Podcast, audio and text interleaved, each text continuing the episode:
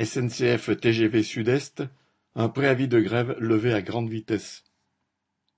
Face au caractère massif de la grève qui se préparait sur l'axe TGV Sud-Est pour le week-end du 17 au 19 décembre, la direction de la SNCF a lâché une prime aux conducteurs et contrôleurs de ce réseau, et les syndicats ont alors levé leur préavis.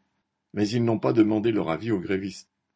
À l'annonce de cette grève, le directeur de SNCF Voyageurs, Christophe Fanichet, déclarait C'est scandaleux au moment où les Français ont le plus besoin de nous pour se déplacer. Fin citation.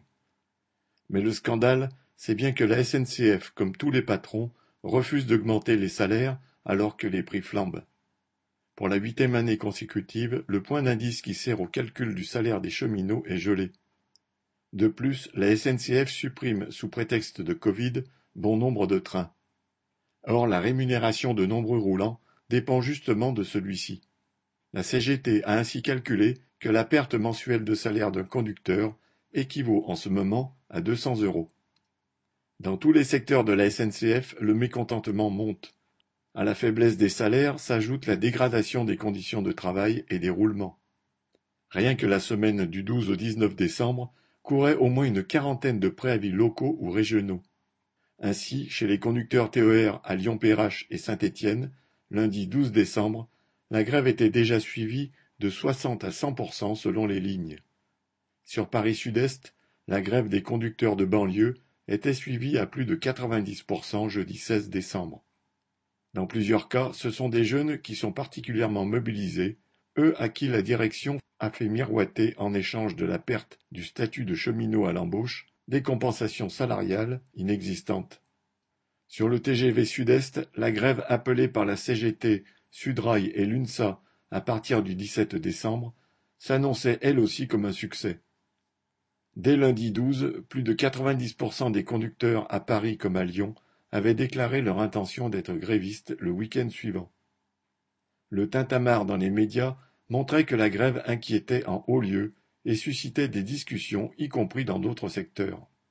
La direction de la SNCF choisit alors de lâcher l'augmentation d'une prime de travail de 20% pour les derniers mois de l'année, ce qui correspond à 600 euros pour les conducteurs et 300 euros pour les contrôleurs de l'axe TGV Sud-Est, et uniquement pour ceux-ci.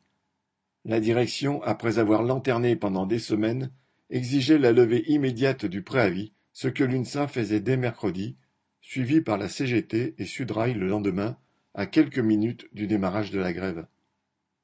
Les directions syndicales mettaient en avant leur esprit de responsabilité, entre guillemets. Mais responsabilité vis-à-vis de qui? Bon nombre de cheminots n'ont appris la levée du préavis que par les médias ou par WhatsApp et ignoraient même ce que la direction avait lâché. Il n'est pas venu à l'idée des directions syndicales de demander leur avis aux premiers concernés, ceux qui s'apprêtaient à faire grève. Si, par exemple à Lyon, certains militants tentaient le lendemain de se justifier en assemblée en disant Si les camarades ont levé le préavis, c'est qu'ils ont leur raison, quelques autres exprimaient leur amertume devant ces méthodes bureaucratiques. Ces mouvements qui éclatent de façon dispersée à la SNCF, comme dans nombre d'entreprises privées ou publiques, vont-ils se généraliser? Seul un véritable mouvement d'ensemble pourrait imposer l'augmentation générale des salaires et leur indexation sur les prix. Mais il serait alors vital que les grévistes, syndiqués ou non, puissent le diriger démocratiquement sans s'en laisser déposséder. Christian Bernac